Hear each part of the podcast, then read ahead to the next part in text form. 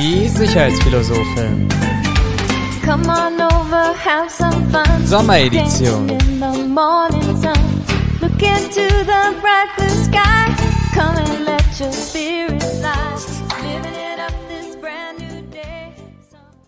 Eigentlich müssten wir jetzt mit einem ganz großen Verarscht starten, weil wir eigentlich ja gesagt haben, dass wir letzte Woche die letzte Folge gemacht haben. Herzlich willkommen. Jetzt wirklich zur allerletzten Hallo Podcast-Folge. willkommen. Nee, du hattest doch letzte Woche nochmal gesagt, dass wir uns nochmal zusammensetzen und nochmal eine Folge machen, bin ich der Meinung. Auch on, also auch in der Aufnahme. Okay, Bin ich, also bin ich überzeugt. Schreibt uns in die Kommentare. hört bitte für uns das nochmal alles nach. Herzlich willkommen, ja, jetzt tatsächlich zur letzten, wirklich letzten gemeinsamen Folge. Sommeredition. Ihr merkt es vom Intro her, es wird etwas entspannter, etwas ruhiger. Abwarten. Es ist Dienstagabend, 21.05 Uhr. Raphael ist am Essen. Genau. Ich bin. Was, was isst du denn? Hm, Es gibt, Möchtest du uns das verraten? es gibt heute Pasta Apollo von meinem Lieblingsitaliener hier bei mir. Er ist im Endeffekt äh, ja Nudeln mit leckerer Soße, Brokkoli und Hähnchenstücken drin. Dann würde ich sagen, auch hinsichtlich deines Reiseziels ist das Pollo. Was auch immer du sagst. Ja, herzlich willkommen zu kleinen, in den Sommer ausklingende Podcast-Folge. ist nicht, das ist ein Italiener. Und ich ja nach Spanien. Ja, aber Pollo ist Hähnchen auf Spanisch. Ja, aber das ist ein Italiener, der das geschickt hat. Also woher willst du wissen, dass der auch Äh, bist, du mir, sagt? bist du sehr sicher? Also die meisten Italiener, die ich in, Do in Berlin kenne, sind vom Grunde her eigentlich Albaner, aber das ist auch ein ganz anderes Thema. Okay, fahre er fort. Fahre er fort. Ja, passend zum Wetter ab morgen, ich habe gerade noch mal einen Wetterbericht aufgemacht, äh, sollen wir ja wieder Sommer bekommen, zumindest für einen Tag, wenn ich das so richtig sehe. Für Freitag 30 Grad hier in Berlin und Umland. Samstag soll es auch noch mal ganz schön werden, aber ab Sonntag äh, passend dann zum neuen Wochenstart auch wieder Ich regnerisch. weiß gar nicht, was du heute hast. Heute war doch super Wetter. Heute, heute, war, heute war super Wetter, ja. Naja, also. kann ich sagen, von meinem Schreibtisch, der ungefähr zehneinhalb Meter von der Freiheit entfernt steht. Wenn ich mal so rüber gucke. Von der, In meinem von Loft. der Freiheit? Ja, ich war, ich weiß nicht, wie du es war, aber ich bin tatsächlich momentan stark zu Hause am Schreibtisch gefesselt. Äh, das Rauskommen ist äh, schwierig momentan, aber ja, zumindest so am Nachmittag das ein oder andere. Ja, Flo, da musst du deine Work-Life-Balance einfach mal ausgleichen, ja. Ja, das äh, habe ich heute versucht und bin dann kläglich im Wald mit einem platten Reifen am Fahrrad gescheitert ohne Luftpumpe und durfte dann das Fahrrad kilometerweit schieben, inklusive dann nach Hause laufen, eine Luftpumpe holen, um dann wieder zurückzulaufen, um das Fahrrad aufzupumpen. Ich sag mal so, äh, offensichtlich habe ich meine gesamten Karma-Punkte aufgebraucht momentan. Es gibt immer Scheißtage. Jeder hat Scheißtage. Gut. Wir haben gesagt, kleine, kleine, entspannte Laberfolge. Was passierte in der Welt? Was hat uns bewegt? Äh, ich habe gerade passend zum Stand der Digitalisierung in Deutschland, nachdem man ja offensichtlich wieder festgestellt hat, dass die Schule diese Woche beginnt, zumindest in Berlin-Brandenburg und man immer noch keine Lösung hat, Corona-konform unterwegs zu sein, gerade Raffels äh, Webadresse diktiert, ihm mündlich diktiert und er hat parallel mitgeschrieben. Ähm, vielleicht holst du deine Schreibmaschine und den großen Zettel raus und erzählst uns, was, was dich diese Woche bewegt hat. Äh, vor allen Dingen der Verkehr in Berlin und meine, meine, meine Wuttiraden und meine, meine Hasswünsche gegenüber allen Autofahrern, die ihr Hirn zu Hause lassen. Aber ich glaube, das können mir viele, äh, können viele nachvollziehen. Da immer mehr Menschen. Du, du meinst wirklich Autofahrer, nicht. Ich meine nicht, Verkehrsteilnehmer an sich. Also ich hatte das, Äh, okay. ich hatte das jetzt vorhin, ich habe meinen meinen Wagen vorhin noch in die Werkstatt bringen müssen. War dann auf dem Rückweg mit dem Kumpel und ich weiß nicht von euch Zuhörern, wer die Heerstraße kennt, ist in Berlin eine relativ große Straße, also im Westen von Berlin. Äh, Absolut ätzend. in beide Richtungen, Auch als Beifahrer. also in beide Richtungen zweispurig ist eine Straße, die aus Berlin raus bzw. reinführt. Und gerade so im, sag mal, in der Rush Hour ist da halt immer viel los. Und wir hatten so ein paar Autos weiter vor uns einen Mofa-Fahrer, beziehungsweise einen Moped-Fahrer, der hatte jetzt so einen 125er Roller. Äh, und hinter, direkt hinter einer Ampel blieb der stehen. Also da war eine Tankstelle, jetzt hätte man denken können, alles klar, der will auf die Tankstelle fahren, hat aber keinen Blinker gesetzt, hat den Verkehr aufgehalten. Ähm, die anderen Autos sind dann irgendwann an ihm vorbeigefahren, als sie die Möglichkeit hatten. Wir dann auch. Und der hatte keinen Blinker gesetzt. Ich so, was für ein Idiot, der will tanken und setzt den Blinker nicht. Nein, der stand auf der Heerstraße, also mittig auf der Heerstraße und hat am Handy rumgefummelt. Jetzt dachte ich, okay, jetzt ist ihm der scheiß Roller kaputt gegangen, jetzt ruft er jemand an, hätte man ja vorher zur Seite schieben können oder so. Aber er setzte dem Ganzen die Krone auf. Der hat anscheinend mit irgendwem telefoniert oder eine Nachricht geschrieben. Ich habe das nicht gesehen und auch nicht weiter verfolgt. Aber, weiß ich nicht, drei Minuten später oder was, fuhr der plötzlich mit seinem Roller dann wieder an uns vorbei. Wo ich mir dachte, Junge, ganz ehrlich, das ist eine Situation, da würde ich aussteigen, nicht von deinem Roller treten für. Also, müsste man eigentlich machen und dich mal fragen, ob, weiß ich nicht, ob du einfach eine absolute Hohlbirne bist. So eine Situation hat, davon hatte ich heute mehrere. Auch Herr, war es Herrstraße? Ja, Herrstraße. Stand plötzlich ein Abbieger, äh, stand in der Linksabbiegerspur, stand ein Fahrrad. Auf der Herrstraße. Wo ich mir auch denke, Junge, du hast da überhaupt nichts zu suchen. Aber Fahrradfahrer sind ja das Größte in, unserem, in unserer Welt. Ja, nicht nur Fahrradfahrer, ähm, aber ich glaube, das ist, das, das liegt äh, auch so, so ein bisschen am puren Egoismus. Also gut, wahrscheinlich, äh, wer, wer hinter mir fährt, wird das ganz anders sehen, aber der ein oder andere hat es ja vielleicht auf Instagram mitbekommen. Äh, abonniert uns da auch ganz viele spannende Infos, vor allem in den Stories. Ähm, äh, ich habe ja mir jetzt ein Dienstfahrzeug zugelegt, nämlich einen E-Scooter. Ähm, und dafür gibt es ja auch bestimmte Regeln. Ich, mein letzter Stand war, dass es eigentlich mehr oder weniger im luftleeren Raum steht. Ich habe mich jetzt die letzten Tage und Wochen sehr intensiv damit beschäftigt. So ganz im luftleeren Raum steht das gar nicht. Ist halt jetzt zählt, zählt halt als Elektro-Kleinstfahrzeug.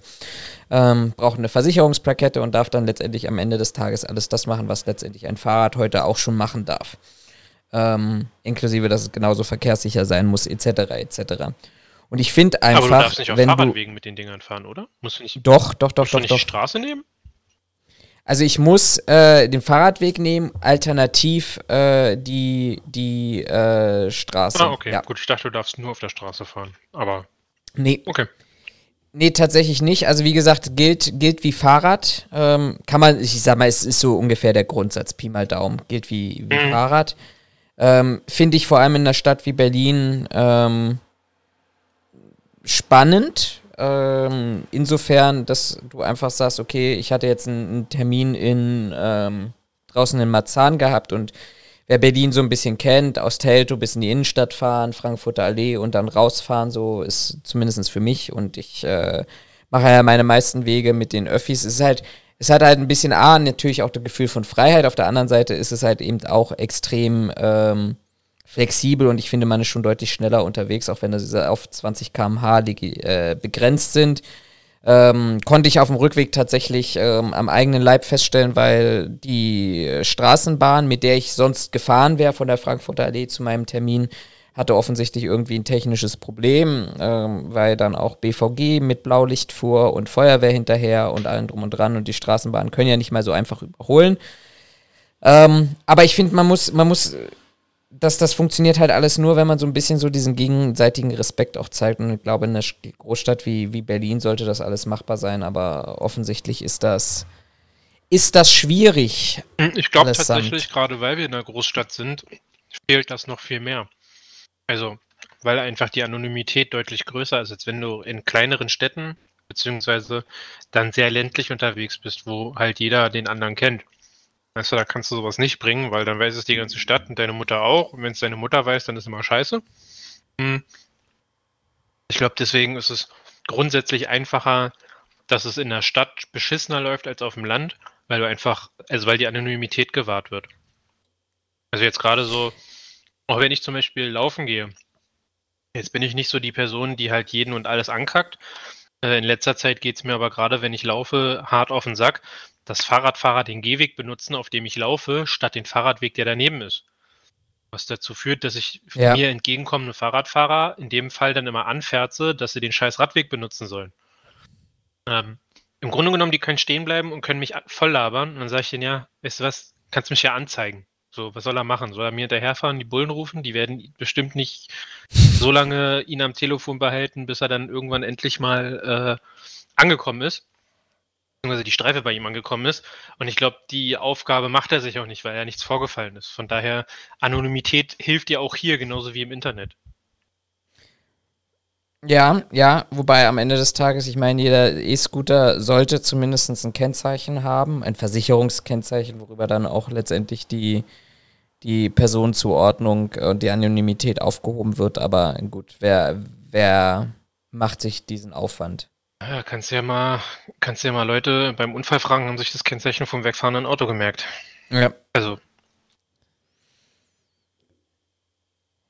Aber wenn wir gerade bei, du hast es gerade angesprochen, Berliner Polizei und Stress und Konflikte, ähm, ich habe tatsächlich ein Thema mitgenommen, äh, mitgebracht, ähm, was ich heute mal vorstellen würde und vielleicht diskutieren wir an der einen oder anderen Stelle nochmal darüber, ähm, aus zweierlei Hinsicht, weil ich auf der einen Seite es total spannend finde, ähm, diese, diese Eskalation offenbar auf der einen Seite und auf der anderen Seite ich äh, gerade den aktuellen Podcast von Jung und Naiv gehört habe mit dieser Person, die dort im Mittelpunkt steht und die tatsächlich ähm, da ein paar ganz interessante äh, Ansätze und Erklärungsansätze ähm, mitgebracht hat, die ich hoffe, alle noch zusammenbekomme. Ansonsten ähm, hier die F Empfehlung und ich werde das auch versuchen, dass ich dran denke, das in die Show Notes zu, zu verlinken, ähm, den, den Podcast von Thilo Jung, Jung und Naiv, ähm, im Interview, diese Person. äh, mal, eine, kur mal Ah. kurz einen Einwand. Ja, Ich habe Jung und Naiv, boah, ich glaube zwei, drei, vier Jahren habe ich den auch noch verfolgt, weil ich die Art und Weise, wie der seine Fragen bei den Bundespressekonferenzen gestellt hat, ganz gut finde. Inzwischen, also informiere ich mich über den nicht mehr so stark, weil ich finde, der ist nicht mehr so naiv wie früher. Ob sein Konzept nicht aufgegangen ist oder ob ihm da irgendwer in die Parade gefahren ist, keine Ahnung. Kann sein Konzept ja ändern. Aber also so jung und naiv, wie er anfänglich war, finde ich, ist er nicht mehr. Das hat jetzt halt einfach was von Politikjournalismus äh, im Internet. Weiß ich nicht. Finde ich schade eigentlich. So an der Stelle, Äh. Gruß geht raus. Ähm, ich, ich bin Teilen bei dir. Ähm, der, der hat ja sein Portfolio extrem äh, aufgebläht, würde ich fast sogar sagen. Gut, auf der anderen Seite, du musst halt auch letztendlich, wenn du damit Geld verdienen willst oder damit Geld verdienen musst, wir alle müssen ja leben, ähm, musst du mehr anbieten als nur die Regierungspressekonferenzen. Wobei ich sagen muss, ähm, ich, die Regierungspressekonferenzen höre ich mir nicht mehr an mit ihm. Ähm, einfach aus diesem Prinzip würde ich dir in Teilen recht geben. Äh, er hat sich ja sehr stark in das Thema Relaisstation Rammstein verbissen, wo es ja um die Fragestellung geht, ähm, wie viel weiß die deutsche Bundesregierung über das Drohnenprogramm der Amerikaner. Also sein Vorwurf ist ja in Teilen auch ähm, sicherlich bestätigt, hat auch die Person, über die ich gleich nochmal sprechen möchte, auch in diesem von heute angesprochenen äh, Interview ähm, genauso bestätigt, wo es ja darum geht, äh, werden aus Deutschland äh, Menschen oder völkerrechtswidrig Menschen im Ausland über Drohnen getötet, ja oder nein. Ähm, und von daher, dass sich immer wiederkehrende Fragen, ja, wenn du, du wenn das so dein Steckenpferd ist, kann ich das verstehen. Was ich aber ganz spannend finde auf der anderen Seite, und die höre ich tatsächlich auch konsequent noch, sind die Interviews. Mhm. Einfach so von diesem Konzept her zu sagen, äh, ich ähm, hole mir jeden rein und, und die Prominenz, die dort in den Interviews da sind, die ist, finde ich, schon beeindruckend für äh, letztendlich, dass es eben eine Privatperson ist, sicherlich mit einem großen Team dahinter, aber weniger ich sag mal, im Kontext von ähm, ja, öffentlich-rechtlicher oder privater Sender oder ähnliches, sondern Der hat ja auch hier Ähm, mit er der, der hat ja auch mit der ehemaligen Vorsitzenden der AfD gesprochen. Wie heißen die nochmal? Frau Beatrix von Storch. Nee, nee, die äh, Frau Äh, Frauke Petrin, Der hat da ja. mal gesprochen, das weiß ich noch. Genau. Beatrix von Storch war da, Luisa Neubauer, also ganz, ganze Menge an, an Prominenz, auch Bundesminister etc. Also total spannendes Format. Und was, was, was ich halt schön daran finde, ist, dass du grundsätzlich weißt, dass für dieses Interview sich Zeit genommen wird. Ähm, die Folgen sind meiste Zeit so mindestens anderthalb Stunden lang, würde ich jetzt mal pauschal sagen. Ähm, und du hast wirklich auch Zeit, diesen Menschen da kennenzulernen. Und ähm, du merkst auch, dass er relativ gut vorbereitet ist in seine Fragestellung und nicht nur da irgendwie reinstolpert, ohne dass du das Gefühl hast, er verfolgt ein Ziel, also irgendjemand zu irgendeiner Aussage zu bringen, sondern immer so dieses große Ganze ähm, mit der Fragestellung, die Mensch dahinter kennenzulernen. Und da sind auch Personen dabei, wo man sagen würde, oh, mit denen würde ich jetzt tatsächlich, ähm, würde ich kein würde ich so grundsätzlich sonst nichts von dem hören wollen. Also zum Beispiel äh, der Toden, ja, Beatrix von Storch. Aber der Todenhöfer war jetzt vor ein paar Wochen bei ihm gewesen. Das ist ja eigentlich ein recht renommierter Journalist, der dann auch irgendwie, ich sag mal, abgedriftet ist, würde der ein oder andere sagen, jetzt seine eigene Partei äh, gegründet hat, die offensichtlich ziemlich patri patriarchal führt, mit Rausschmeißen von Leuten etc. Also was ist halt der Fragestil da ganz interessant. Ähm, und jetzt diese Woche gab es diese Doppelung von der Berichterstattung und diesem Interview parallel. Ähm, sicherlich nicht geplant, aber darauf auch auf die Brisanz und die paar Fragezeichen, die sich da mir ergeben haben, wollte ich jetzt eingehen. Und zwar geht es darum, und das muss man sich eigentlich, glaube ich, erst als ersten Schritt mal vor Augen führen, ähm, dass wir eigentlich in Deutschland leben, Artikel 20 Grundgesetz, Rechtsstaat, Demokratie, Menschenrechte in der Grund, im Grundgesetz verankert, etc. Aber die Meldung, dass der äh, UN-Sonderbeauftragte, nee, Sonderberichterstatter, ich sage das immer falsch, Sonderberichterstatter über Folter und andere grausame, unmenschliche oder erniedrigende Behandlung äh, ein Verfahren gegen Deutschland eröffnet hat. Ach echt? Das habe ich gar nicht mitbekommen. Und zwar ähm, im Kontext der Anti-Corona-Demonstrationen vom 1. August-Wochenende dieses Jahres. Und zwar geht es darum, dass ähm, der Nils Melzer, das ist ein Schweizer. Das ist ein Schweizer. Der Nils ja. Melzer, der Bruder vom Tim Melzer. Mit E geschrieben. Aber äh, äh, der Nils Melzer untersucht jetzt Vorwürfe übermäßiger Gewalt der Polizei gegen Demonstranten und äh, hat daraufhin praktisch schon mal, das nennt sich dann Intervention, formal ähm, praktisch die Bundesregierung darauf vorbereitet, dass es äh, ähm, dort um zu Stellungnahmen gibt, äh, um praktisch diese Vorfälle aufzuarbeiten. Kurze, ähm, kurzer Einwand an der Stelle oder kurze, kurze Bemerkung an der Stelle. Ich finde es gut, richtig und wichtig, dass ähm, Vorfälle, sag mal, überprüft oder genauer ähm, angeschaut werden. Was mir in dem Zusammenhang immer mehr auffällt, ist, wir überprüfen jedes Mal, ob die Polizei sich richtig verhalten hat. Ich würde es begrüßen, wenn wir mal äh, überprüfen, ob sich die Demonstranten auch richtig verhalten. Jetzt nicht auf die, nicht auf die Querdenker, Schwurbler oder wie sie heißen, äh, bezogen, sondern so generell, dass man in welcher Form auch immer es zu Auseinandersetzungen kommt.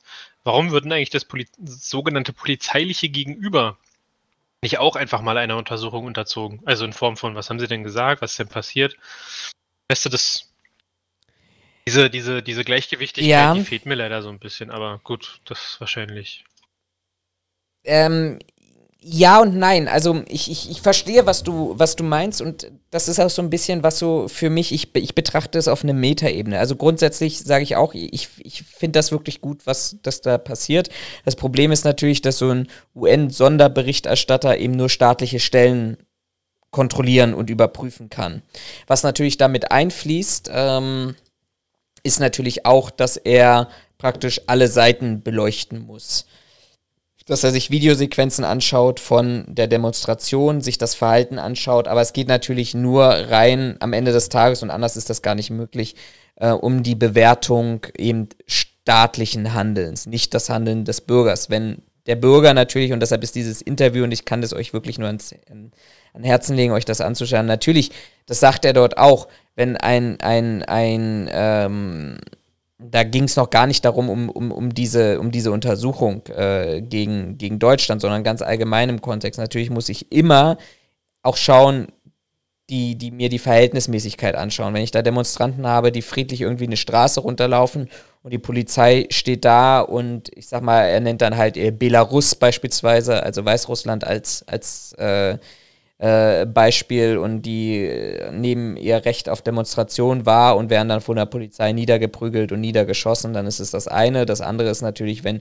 die Demonstranten ähm, selbst gewaltbereit sind und die Polizei dann reaktiv darauf ähm, anspringt. Also von daher ist diese, diese Gegenpartei wird natürlich auch angeschaut. Was mich halt in diesem Kontext, das sage ich dir ganz ehrlich, was mich halt in diesem Kontext immer wieder wundert, ist, ähm, dieser, der, der Nils Melzer kann nur auf ähm, Basis von Hinweisen tätig werden. Also das heißt, es muss jemand bei ihm eine Eingabe machen und erst wenn diese Eingabe bewertet wurde und bewertet ist, äh, von ihm startet er praktisch diese Untersuchung. Das heißt, er selber als in, in dieser Funktion kann keine Untersuchung starten.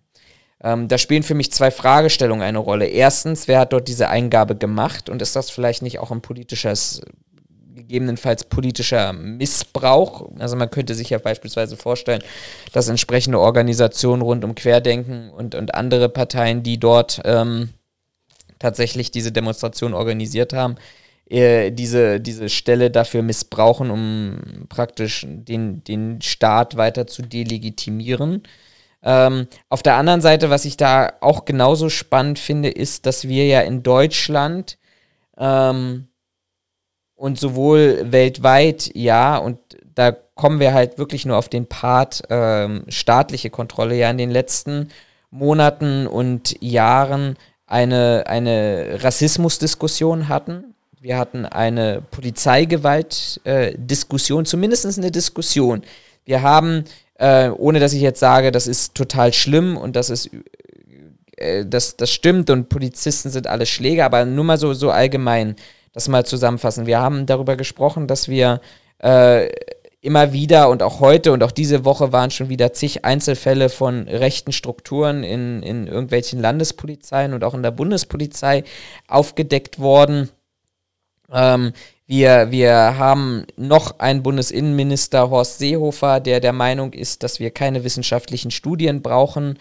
Ähm, wir haben alles das und das interessiert offensichtlich niemanden und ist offensichtlich nicht im Bereich der Legitimation dort eine objektive Untersuchung zu machen, was ich auch immer noch sage, was ja auch im Kontext wissenschaftlicher Studien ja auch eine Möglichkeit wäre, nämlich zu sagen, ähm, so eine wissenschaftliche Studie auch zur Polizeigewalt, Rassismus, rechten Strukturen kann ja auch entlastend sein und gibt nachher den Freifahrtschein und sagen, nee, sowas haben wir in der Polizei tatsächlich nicht, äh, belegt durch wissenschaftliche Studien und damit ist alles schön und gut. Aber das alles hat offensichtlich niemanden interessiert und dann, ich formuliere es auch mal bewusst so salopp, weil das in beide Richtungen so salopp ist, demonstrieren verbotenerweise unter der Androhung eines Infektionsgeschehens während einer anstehenden, wenn nicht sogar vierten Welle in Berlin ein paar Vollidioten nutzen Guerillataktiken im Sinne von ähm, wir zerstreuen uns über diese ganze über die ganze gesamte Stadt,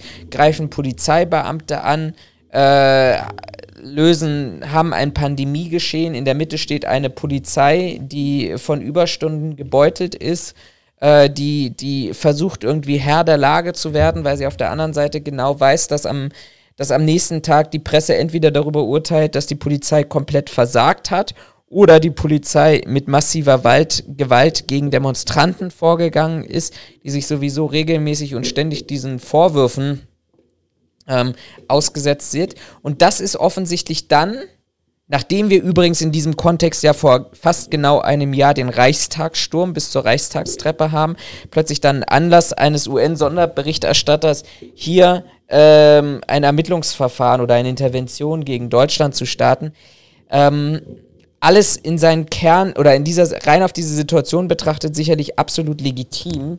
Ähm, wenn ich das aber in, in, im Gesamtkontext einer Diskussion rund um die Polizei und nicht nur die Berliner Polizei äh, wahrnehme, muss ich ganz ehrlicherweise sagen, ja, weiß ich nicht, finde ich das schwierig, weil es ja schon irgendwie diese Querdenker-Demonstranten so in Teilen auch in Schutz nimmt.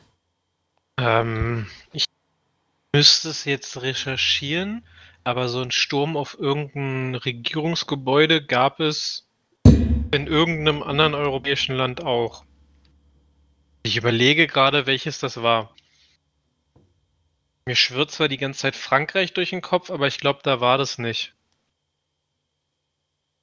Aber ich weiß, dass in irgendeinem europäischen Land gab es auch so einen ähnlichen, ich sag mal, auch so einen Sturm, wie es bei, äh, wie es quasi hier in Berlin gab im April. April war es, glaube ich, ne? 29. April? 29. August. August. 2020. Ach, 2020, oh, okay. Ähm, da stellt sich mir jetzt einfach nur so der, der Gleichheit wegen die Frage, wird denn da jetzt auch durch die, durch den Sonderermittler ermittelt? Oder gilt das jetzt nur für Deutschland, weil man, keine Ahnung, Sorge hat, dass die Nazis wieder an die Macht kommen und wir ganz viele Menschen versklaven, vergasen, was auch immer? Also, Na- Naja, das Problem ist halt, dass er natürlich den, den Auftrag hat, die Staaten zu überwachen und sämtlich und die, die, die, die staatlichen Organe. So. Und, und das, glaube ich, führt in, in, in, in Richtung eines Dilemmas, ähm, nämlich dass er überwacht den Staat und die staatlichen Organe und die Polizei, die ja von ihm überwacht oder kontrolliert werden, ähm, sind diejenigen, die ja die Bevölkerung in Anführungsstrichen überwachen soll, nämlich darauf achten soll, dass genau solche Vorkommnisse nicht passieren. äh, witzig, da Ähm. gibt es einen lustigen Spruch aus der, aus der Filmindustrie. Who watches the Watchmen? Ja. Ja. Und ähm, der Berliner Polizeipressesprecher sagte dazu auch, also ich habe mal nebenbei geguckt, ist, vielleicht meinst du, äh, vielleicht meinst du Serbien mit dem Sturm, Belgrad, Serbiens Parlament. Es kann auch sein, dass es Serbien wäre. Wobei ich bei Serbien jetzt vorsichtig sein müsste, weil ich aus dem Kopf nicht weiß, ob die Europa, äh, EU-Mitglied sind. Ich glaube, da würde ich mich dann jetzt vertun. Ähm, genau, aber ich, was, was ich darauf sagen wollte, also die erste Reaktion, und das finde ich ja, finde ich, weiß ich nicht, kann man trotzig sehen, kann man nicht trotzig sehen, äh, war die äh, eine Reaktion ähm, des Polizeisprechers des, der Berliner Polizei, Thilo Kalbitz, auf DPA-Anfrage, wo er sagte, unmittelbarer Zwang ist Gewalt, Gewalt schmerzt, Gewalt verletzt, Gewalt sieht gewalttätig aus. Unmittelbarer Zwang, auch mit all seinen Bildern, ist dennoch Teil unseres Rechtssystems. Ähm, Gebe ich ihm jetzt erstmal so per se recht mit der Aussage. ja, also wie gesagt, ich, ich will gar nicht, ich, ich, ich finde das gut, weil so eine objektive Kontrolle kann ja auch nachher, oder kann ja auch nachher ähm, auch dazu führen, dass er, dass der Nils Melzer sagt, okay, ja, ist ja alles gut gelaufen, ich habe keine Probleme festgestellt, Haken dran. Ähm, was, was mich halt so ein bisschen stört, ähm, auch wenn ich öfters mal doch eher die Funktion und die Position eingreife, zu sagen, naja, wir müssten die Polizei stärker kontrollieren und überwachen und vielleicht auch, was ja jetzt auch offensichtlich immer stärker der, der aktuelle Trend ist, unabhängige Polizeibeobachter auch in den Bundesländern zu implementieren oder Ansprechstellen für den Bürger und für Polizeibeamte zu implementieren. Aber so alles im Allen, weiß ich nicht, denke ich mir dann halt ohne, aber dann, dann bewerte ich vielleicht auch so, ja, es sind ja nur Querdenker in Anführungsstrichen, so, die sich komplett gegen Recht und Gesetz richten. Hätten wir nicht andere Probleme, wo wir vielleicht viel stärker und intensiver mal der Polizei auf die Finger schauen wollen und warum tun wir es an dieser Stelle nicht? Ähm, Ähm, tatsächlich, äh, um da kurz einzuhaken und deinen Monolog mal wieder in einen Dialog zu verwandeln, ähm, hab mir, also man kann das jetzt so oder so sehen. Ähm, und ich glaube, das gilt jetzt für viele Bereiche der Gesellschaft. Ich will jetzt wieder nicht hier irgendwie den Polizeiverteidiger spielen. Warum verteidigen wir uns neuerdings eigentlich so unsere Meinung vorneweg immer? Keine Ahnung, weil wir jetzt schon so groß und bekannt sind, dass es dazugehört. Kein, weiß ich nicht. Okay. Ähm, also ich will jetzt den Polizeiverteidiger nicht spielen, weil ich glaube, ich häufiger die, den Anschein erwecke, dass ich eher so pro Staat bin und anti-Demonstrant, auch wenn es grundsätzlich nicht so meine Einstellung ist. Ähm, mir stellt sich auch in letzter Zeit, auch in anderen, in anderen Bereichen, anderen Themengebieten häufig die Frage, ob unsere Gesellschaft an einem gewissen Punkt nicht ein bisschen verweichlicht ist.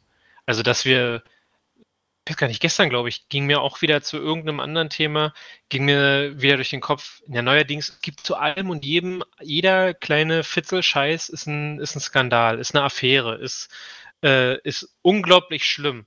Ich will damit nicht sagen, dass bestimmte Sachen nicht skandalös sind oder nicht schlimm sind, dass man die nicht verfolgen soll. Aber ich finde, unsere, äh, unsere, unsere, unser Medienkonsum führt dazu, dass wir, dass wir sehr, sehr viele Sachen inzwischen so hart auf eine goldene Waagschale legen, dass wir überall ein Problem sehen, wo vielleicht nicht unbedingt ein Problem ist. Das soll jetzt nicht kleine reden, dass es Polizisten gibt, die über die Stränge schlagen, dass man das definitiv auch, ähm, ich sag mal, prüfen muss und auch äh, überprüfen muss, ob das so in Ordnung ist oder was man da macht. Das, das will ich da überhaupt nicht rausreden. Aber ich habe bei verschiedensten ähm, Thematiken häufig den Eindruck, ganz ehrlich, muss man das jetzt diskutieren oder machen wir das, weil wieder irgendwer der Meinung ist, Mimimi, mir hat jemand auf die Füße getreten? Weißt du, was ich viel schlimmer finde?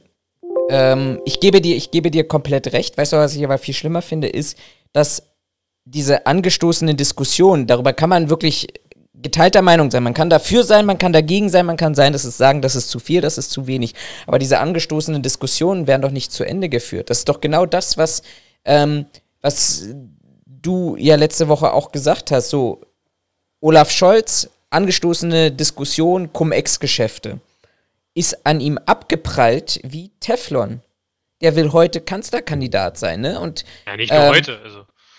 Ja, also von damals zu heute, also im, im Jahr 2021. Aber ähm, wir, wir diskutieren, wir schlagen uns die Köpfe ein und morgen diskutieren wir über das nächste Thema. Und diese Nachhaltigkeit, die wir bei vielen Themen haben, pff, ja, die bleibt ja überhaupt gar nicht bestehen. Also da, da, da bleibt ja nichts hängen. Dann, dann lass uns doch darüber diskutieren und lass uns auch gerne hitzig darüber diskutieren. Aber am Ende müssen wir, müssen wir ein Ergebnis haben. Und wenn wir dieses Ergebnis aber am Ende nicht mehr haben, dann müssen wir äh, auch irgendwann zu dem Punkt kommen und sagen, gebe ich dir vollkommen recht, diskutieren wir vielleicht zu viel. Ich habe dir das ja, war das heute? Ich habe dir das ja heute schon mal gesagt, als du mir den Artikel von dem ähm, Tagesspiegel geschickt hast zu dem Bericht für, äh, für dem, für dem, für dem äh, Abschlussbericht ja. für den Untersuch, äh, aus dem Untersuchungsausschuss zum äh, Anschlag von Andres Amri 2016? 16. 16. Ja. Ähm, wo ja schon in der, warte, jetzt suche ich es mir raus, damit ich hier nicht was Falsches erzähle. wo es in der Überschrift des Artikels heißt, Abschlussbericht des Berliner Amri-Ausschusses, also ist jetzt der Link, aber die Summe der Fehler hat den Anschlag möglich gemacht, ist quasi das Zitat in der Überschrift. Ähm, und da habe ich zu Flo dann auf unseren privaten Kanälen, die wir so haben, schon gesagt, ja, super. Also im Endeffekt heißt es wieder nichts anderes als, ja, das ist eine Verkettung unglücklicher Umstände. Da kann halt keiner was für. Und das bedeutet, da haben Leute Scheiße gebaut und es haben Leute Scheiße gebaut, so dass Leute dabei draufgegangen und schwer verletzt wurden. Äh, und es werden aber keine Konsequenzen gezogen. Und ich weiß gar nicht, ob ich. Nee, das hatte ich in einem anderen. Nee, das hatte ich in einem anderen Zusammenhang gesagt. Aber ich finde, das ist aktuell so ein bisschen Sinnbild für unsere Gesellschaft. Also irgendwas läuft scheiße und statt mal Konsequenzen zu ziehen oder zu sehen, hey, da müssen wir was anderes machen. Jetzt auch hier Cum-Ex-Geschäfte, Olaf Scholz. Äh, der BGH hat entschieden, dass das Steuerhinterziehung ist. Äh, Olaf Scholz war da irgendwie drin verwickelt. Ich glaube, der hat das, äh, hat versucht, das, das klein zu reden, beziehungsweise irgendwie zu, zu verschleiern, glaube ich. Ne? Wenn ich mich nicht irre. Mhm. Äh, wo ich mir sage, ja, das ist Beihilfe zur Steuerhinterziehung, das ist Beihilfe bei einer Straftat. Da redet keiner drüber. Es interessiert keinen. Äh, Im Endeffekt sagt man hier, ja, das ist halt ein Bundesminister, also der hat ja sowieso diplomatische Immunität. Ja, genau. Der hat diplomatische Immunität, aber der ist in diese Sachen verwickelt, nachweislich. Warum sind wir nicht in der Lage, Diplomatie, also die Immunität für diesen Fall aufzuheben, damit wir über den ermitteln können? Ähnlich bei Andy Scheuer. So, wie kann es sein, dass ein Scheuer sich hinstellen kann und sagen kann, ja, dienstlich geschriebene E-Mails sind trotzdem Privateigentum. Habt ihr sie noch alle? Also, der arbeitet fürs Volk. Das ist doch nicht, also das ist doch nicht privat. Seid ihr bekloppt? Und das ist so diese Konsequenz, die mir aktuell bei uns in der Gesellschaft sehr, sehr stark fehlt. Wo ich finde, das ist ein Armutszeugnis und auch ein Sinnbild dafür, wie unsere Gesellschaft aktuell funktioniert, dass alle irgendwie was zu sagen haben wollen und alle die großen Macher sind. Wenn es aber dann um Konsequenzen geht, wenn man Scheiße gebaut haben, das kann man sogar bis auf den kleinen Mann runterziehen. Weiß ich nicht, wenn ich, wenn ich zu schnell gefahren bin oder wenn die Bullen mich anhalten, weil mein, keine Ahnung, mein Auto nicht ist, wie es sein soll, dann flüchtet man sich in Ausreden, beziehungsweise ich weiß, in Berlin gab es drei, vier Sachen von wegen, wo Leute versucht haben, der Polizei zu entkommen, äh, wo es dann selbst hier in, in Berlin oder in Deutschland äh, inzwischen schon Verfolgungsjagden gibt auf Straßen, weil die Leute nicht mehr den Arsch in der Hose haben, einfach mal zu sagen, yo, habe ich so gemacht, ist scheiße, stehe ich zu. Und in der Politik vermisse ich das schon seit Jahren und ich finde gerade jetzt wieder mit dem Wahlkampf sieht man das wieder extrem, dass keiner von den Typen, die sich da hinstellen, sagen, hier, ich werde das Land führen, irgendwo mal einen Arsch in der Hose hat, zu sagen, ja, ich habe Scheiße gebaut, das, dafür muss ich jetzt aber auch gerade stehen. Und das diskutiert man halt einfach so weg und das weiß ich nicht. Bin da kein Freund von. Mhm. Also warum zieht man keine Konsequenz? Also wenn ich auf Arbeit Scheiße baue, so richtig Scheiße. Ich rede jetzt hier nicht von, ich habe eine falsche E-Mail geschickt oder ich habe in die E-Mail Arschloch reingeschrieben, sondern ich rede, wenn ich mir da richtig so ein Kackding leiste. Dann kriege ich mindestens eine Abmahnung, wenn nicht, lasse ich meinen Job liegen. So, und da haben wir Leute, die im höchsten Maße, also auch jetzt CDU mit ihren ganzen, mit den ganzen äh, äh, Affären, gerade hier um die Masken und äh, der Spahn auch mit seiner Villa, wo es ja auch so Stress gab. Es werden keine Konsequenzen gezogen. Man diskutiert das Thema, einer regt sich auf, sagt, ja, das, das können sie aber jetzt nicht, also geht ja so nicht. Und dann ist das Thema vom Tisch und es gibt keine Konsequenzen, wo ich mir sage, das kann eigentlich, also eigentlich sollte das nicht der, äh, der Kern einer Demokratie sein. Aber offensichtlich habe zum aktuellen Stand ich da ein anderes Bild als viele andere Menschen. Hm. Ähm, leider. Ja, leider, abs absolut leider. Was mir gerade eingefallen ist, ich kriege es leider auch nicht mehr zusammen, sonst müsste ich hier aufstehen und diesen Raum verlassen. Ähm, Geh jetzt bitte. Das, so, so, viel wert ist es mir dann aber auch wiederum nicht. Ähm, im, Im Masterstudium hatten wir ein, ein Semester, einen Kurs, der hat einen anderen Namen, aber ich würde mal sagen, da ging es so ein bisschen um Sicherheitsphilosophie. Und genau diese Fragestellung, die du auch gerade aufgeworfen hast. Und dieses äh, werden dann Dozenten, der tatsächlich aus dem philosophischen Bereich kam, ähm, der, der tatsächlich auch sehr lange auch Vorträge darüber gehalten hat, über genau dieses Thema Verkettung unglücklicher Zustände. Und der hat genau eigentlich letztendlich das gesagt, was du auch gesagt hast. So eine Verkettung unglücklicher Zustände, das ist, sei es ähm, der Ausfall der Klimaanlage jedes Mal im Sommer in Fernverkehrszügen oder sei es äh, bei Unfällen oder eben ja, da, hier also im Ausfall, im Ausfall Klimaanlagen bei Fernzügen in Deutschland würde ich auch nicht mehr als Verkettung unglücklicher Umstände bezeichnen, sondern als Systematik, aber das ist jetzt ein anderes Thema. Ja gut, aber das kannst du genauso sagen. Also wenn ich mir jetzt, wenn ich, wenn ich, also das, das noch kurz zu Ende zu machen mhm. und dann noch, dieses Argument nochmal zu, zu, zu, das du gerade eingebracht hast, auch aufzugreifen. Er sagt aber am Ende des Tages, wenn ich mir diese ganzen Sachen angucke, dann führt, kann man das zurückführen auf eine Situation einen Auslöser oder mehrere Auslöser, die eben zusammen bedingen, dass es zu genau diesem Ergebnis geführt hat. Und die Kompetenz, die wir haben oder haben sollten als Security Manager, als Verantwortlich, ist genau diese, dass wir uns diese einzelnen Parameter anschauen, ähm, um dann nicht nur Lehren für die Zukunft zu, zu ähm, ziehen, sondern dass wir genau in diesen Bereich hineingehen und sagen, das ist, das ist eigentlich doch unser Aufgabenbereich, diese Risiken zu erkennen und das ist klassisches Risikomanagement, um diesen Risiken dann entgegenzuwirken. Und wenn ich mir dann so lese, zumindest das, was jetzt schon veröffentlicht wurde, äh, auf diesen, was sind das, 1200, 1300 Seiten und dann, dann lese, ähm, in den Jahren 2015, 2016 hat das LKA Berlin keine ausreichende Personen, Personalausstattung, äh, das äh, fehlte zur Überwachung für Anis Amri. Der Dezernatsleiter hat lieber äh, an 36 Tagen äh, in 2016 einer Nebentätigkeit nachgegangen, hat dann darüber noch Überstunden abgebummelt. Ähm, das LKA 6 hatte zu wenig Personal, die Observation ist abgebrochen worden. Ganz zu Anfang hieß es ja noch, dass das über eine klassische, dass diese Eingänge dieser Moschee über klassische Videokameras mit Band äh, gefilmt wurden. ähm, alles das, Informationen nicht ausgetauscht, dann ist das für mich, und da gebe ich dir zu 100% recht, keine Verkettung von unglücklichen Zuständen, weil dass wir, es ist ja nicht, also da würde ich vielleicht mitgehen und sagen, also wenn wir jetzt plötzlich ein, ein weiß ich nicht, Norovirus-Ausbruch in drei Observationsteams gleichzeitig gehabt hätten, ähm, dann könnte man irgendwann sagen, ja, also wir sind in dieser Nacht, wo wir Anis Amri hinterherlaufen wollten und ihn noch hätten stoppen können, äh, weiß ich nicht, ich weiß nicht, wie viele Menschen in so einem Team sind, ich sag mal 30 Mann gleichzeitig ausgefallen. Mhm. Dann würde ich noch sagen, okay, das war jetzt richtig blöd. Aber Amri ist ja nicht nur eine Nacht überwacht worden, sondern ist ja über einen deutlich längeren Zeitraum überwacht worden. NRW hat die Informationen nicht rausgegeben.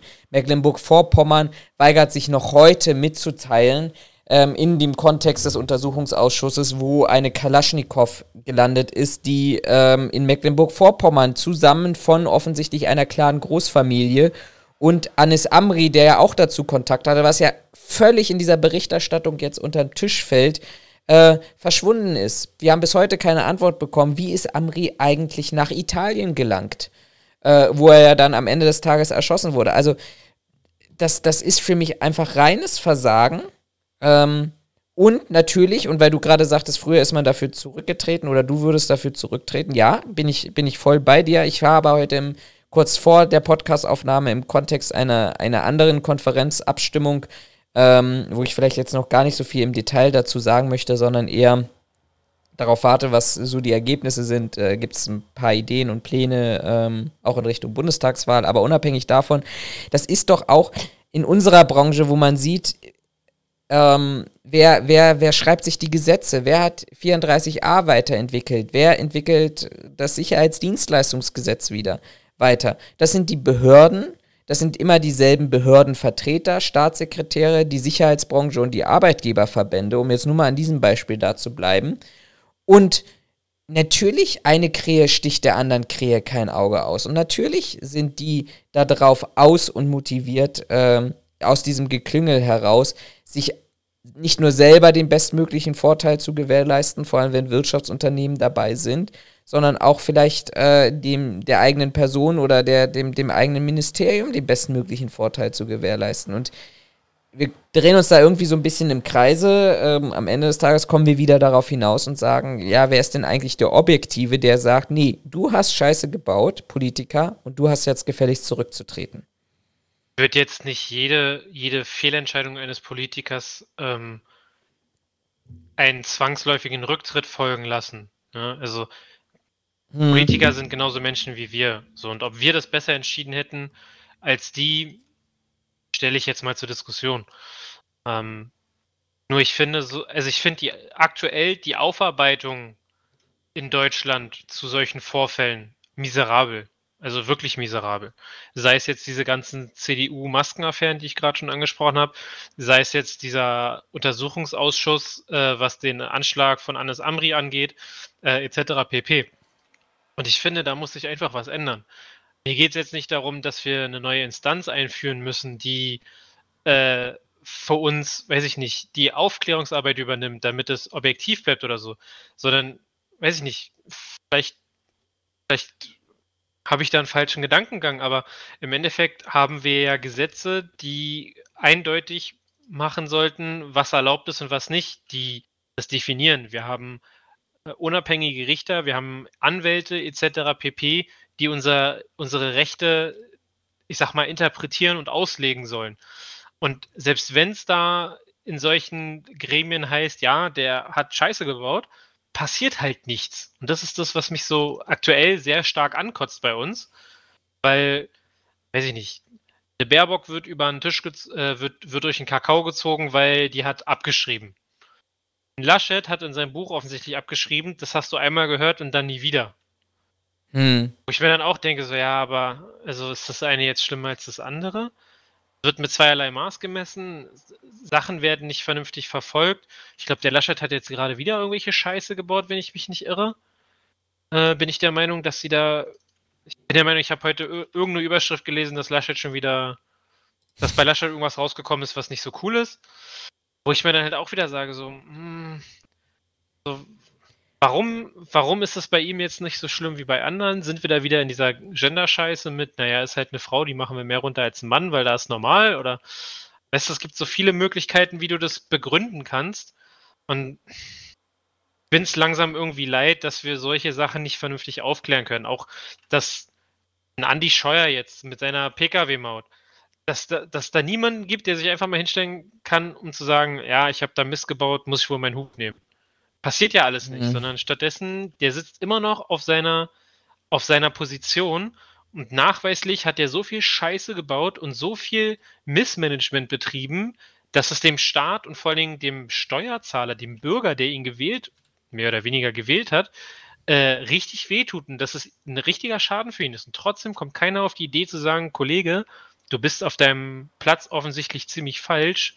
Wenn du nicht gehen willst, dann gehen wir dich. Und der hat ja offensichtlich auch nicht mal rechtliche Konsequenzen zu fürchten. Also so von dem, was ich bisher gelesen habe, verläuft es ja auch schon wieder im Sande, wo ich mir sage, also das kann es eigentlich nicht sein. Das ist so, momentan kotzt mich das sehr stark an.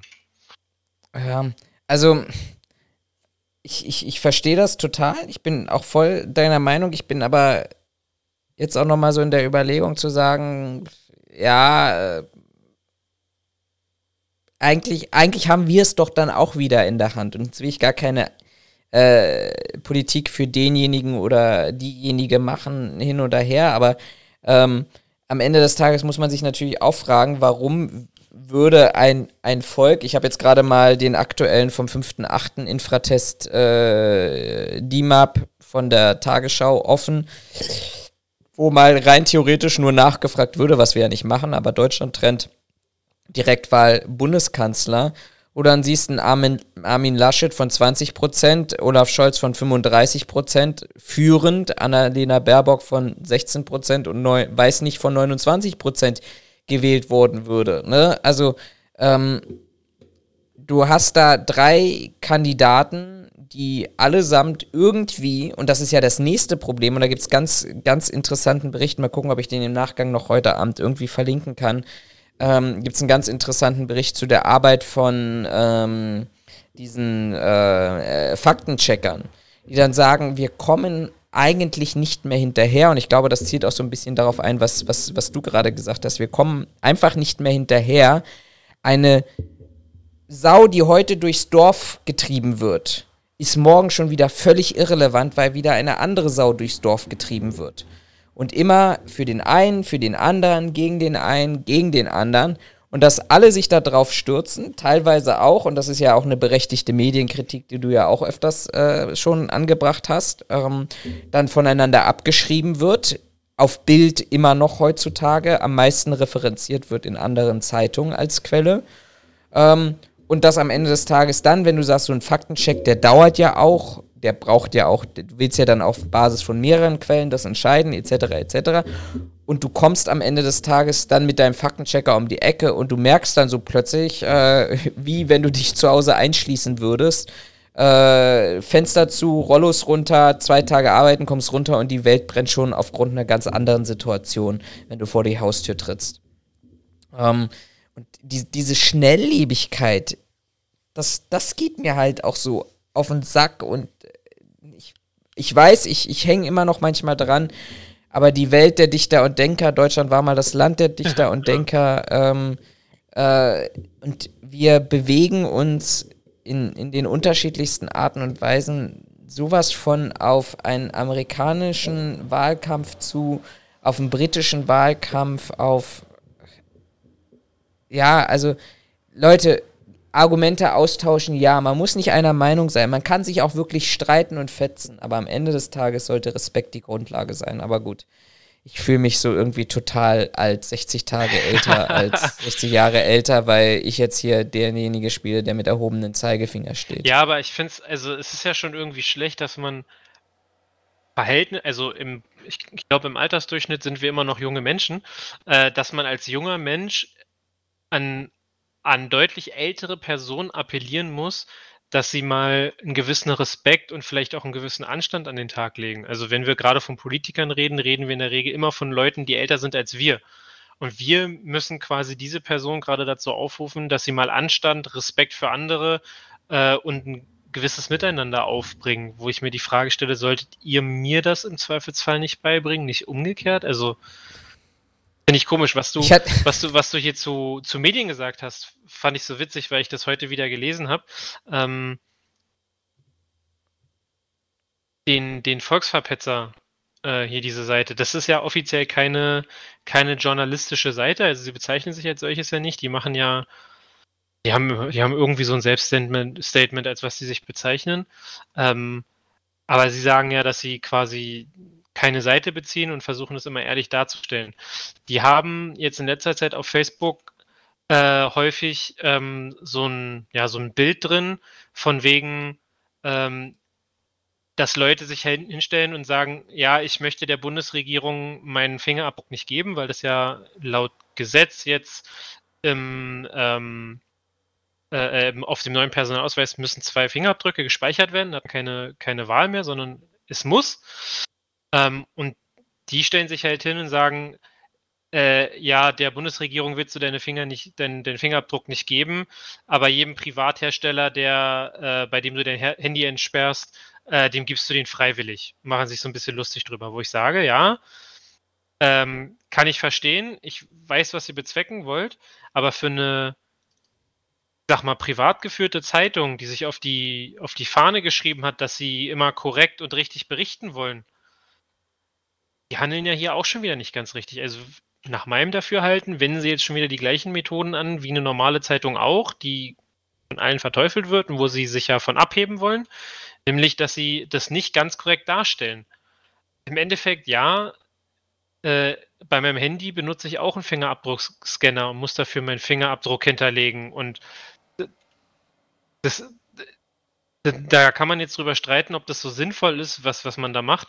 Die Sache ist nur, wenn ich das bei meinem Handy mache, dann beruht es auf einer Freiwilligkeit. Ich habe die Entscheidung getroffen, dass ich mir mein Leben damit erleichtern will. Und beim Personalausweis habe ich diese Möglichkeit ja jetzt nicht mehr. Also sie stellen es ja auch nicht ganz korrekt dar. Äh, grundsätzlich, ich habe da kein Problem mit. Nur womit ich, also ich habe kein Problem damit, meine Fingerabdrücke auf meinen Personalausweis zu speichern. Ich habe aber ein Problem damit, dass man die, mir die Wahlmöglichkeit nimmt. Ich habe das zu dir in irgendeinem anderen Zusammenhang und ich glaube auch im Podcast habe ich das auch schon mal gesagt. Ähm, Demokratie bedeutet für mich im Endeffekt auch, dass ich die Wahl habe, keine, keine Entscheidung zu treffen. Also genau bei der Organspende war das. Da hatten wir das. Äh, hatten wir, glaube ich, mal drüber diskutiert. Ähm, da hatte ich auch gesagt, äh, für mich ist Demokratie, dass ich mich entscheiden kann, zwischen, also dass ich eine Entscheidung treffen kann, aber auch, dass ich die Entscheidung treffe, keine Entscheidung zu treffen. Und das ist das, was mich an dieser, an dieser Sache mit dem Fingerabdruck auf dem Personalausweis, was jetzt beschlossen wurde, stört. Mich stört nicht, dass die meine Fingerabdrücke haben wollen oder damit aufnehmen. Mich stört, dass ich nicht mehr die Möglichkeit habe, das selber zu entscheiden. Und ich finde, der Volksverpetzer in seinem in seinem Bildchen da, und ich glaube, die haben dazu auch einen Artikel geschrieben, ich finde, sie stellen das falsch und in dem Fall sogar unseriös dar, weil sie auch hier eine ganz klare Meinung, die sie vertreten, ähm, für mich zumindest propagieren und es aber nicht sachlich objektiv darstellen, wie das, wie das halt ist, weil im Endeffekt geht es genau darum, wenn ich ein Handy kaufe, bin ich mir darüber bewusst, was mit den Daten passiert, also bei den meisten hoffentlich. Ähm, aber ich treffe diese Entscheidung immer noch selbst. Ich bin nicht verpflichtet, meinen Fingerabdruck zu benutzen, um mein Handy zu entsperren. Ich kann das auch mit einem Pin oder mit einem Muster oder gar nicht machen. Ich glaube, mein Bruder zum Beispiel, der hat ein Handy, das, also, er hat das nicht, nicht verschlüsselt, aber gut, warum auch? Was soll da auch schon groß drauf sein? Ähm, das ist so diese Sache, wo ich mich zum Beispiel gerade über den Volksverpetzer so ein bisschen aufrege. Ähm, von daher die habe ich, Ich bin. hab ich Montag zu meinem Chef gesagt, es wird nicht alles so heiß gekocht, wie man es isst oder so. War auch einen Moment verwirrt. Ich fand das ganz, ganz passend. Ich, ich bin da etwas zwiegespalten aus Ja, zwei das war wieder Gründen, klar, dass du zwiegespalten bist. ja, weil ich diese, diese Vorwürfe selber ähm, auch schon bekommen habe. Welcher jetzt genau? ähm, zu sagen, naja, du präsentierst ja deine Meinung und bist nicht sachlich objektiv an dieser Stelle. Ja, die Frage ist aber, Ja. was, hast, was, ist, was ist dein gestecktes Ziel? Also hast du dir zum Ziel gesteckt, dass du objektiv sein willst oder hast du von Anfang an gesagt, ich werde auch meine Meinung sagen? Das ist ja jetzt ein Unterschied. Das ist ein, das ist ein guter Hinweis. Ähm, Also, weißt du, wenn, wenn der Volksverpetzer sagt, Ja, hey, wir sind, okay, wir sind kein mhm. Medienhaus, aber wir zeigen euch unsere Meinung, dann hat es für mich einen ganz anderen, Hintergrund, und ich bin der Meinung, ich habe es irgendwo gelesen, ich müsste es nachgucken, aber das, was ich bisher so zumindest verstanden habe, sage ich mal, ohne das jetzt belegen zu können, aber was ich vom Volksverpetzer verstanden habe, ist, dass sie objektive, sachliche, faktenbasierte Beiträge machen wollen. Und das, was sie mit die, dieser Aussage, mit dieser Gegenüberstellung machen, das ist nicht faktisch, das ist nicht objektiv, sondern sie wollen eine Meinung darstellen, nämlich, dass Leute, die sagen, ich möchte meinen Fingerabdruck nicht auf meinem Personalausweis haben, weil die Bundesregierung braucht meine, da meine Fingerabdrücke nicht, wollen sie die Meinung publizieren, dass das Idioten sind, weil sie ihre Fingerabdrücke auf ihren Smartphones sowieso freiwillig hergeben. Und das ist aber hier nicht, also für mich zumindest objektiv faktisch nicht die Diskussion, sondern die Diskussion ist eine andere, nämlich um Möglichkeit der Entscheidung, die einem genommen wird. Aber vielleicht philosophiere ich einfach zu viel im Land, im ehemaligen Land der Dichter und Denker. Ja, ja, also ich, ich, ich kenne den Beitrag von Volksverpetzer nicht, ich will nicht ins, ins Detail reingehen. Ähm, ich glaube, was, was du, was du, was ich, was ich glaube, ich merke, also was ich an mir selber merke, ist, ähm,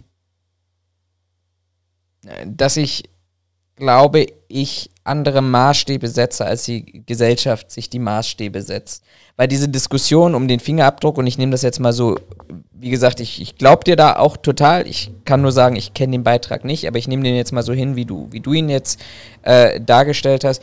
Diese Diskussion hatten wir ja früher auch. Ja, ich will, ich bestehe bei Behörden, bei allen drum und dran auf Datenschutz, aber Facebook kann alles von mir haben.